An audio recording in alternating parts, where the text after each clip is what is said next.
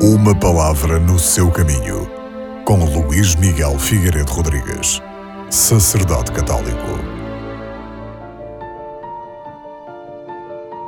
A segunda leitura é retirada da Epístola do Apóstolo São Paulo aos Efésios, onde ele nos diz que nós fomos mortos por causa dos nossos pecados, mas a graça salvou-nos.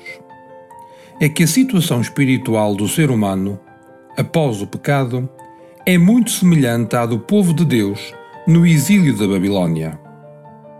Também agora, longe de Deus, conhecemos a dolorosa e irremediável condição de escravos do mal.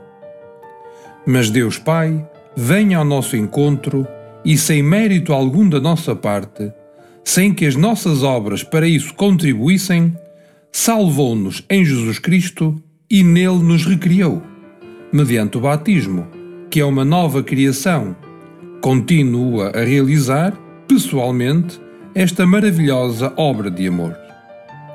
Aceitar este dom de Deus, que é Jesus Cristo, aderir a Ele pela fé e pelo batismo e viver em comunhão de vida e de vontade com Jesus Cristo é a maneira de cada um de nós corresponder ao amor espontâneo e generoso de Deus.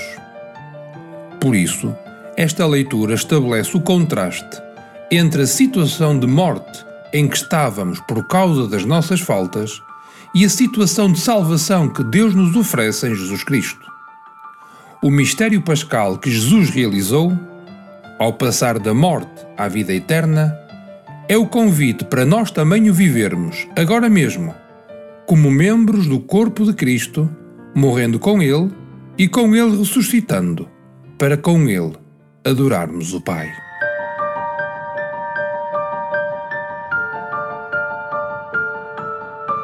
Uma palavra no seu caminho.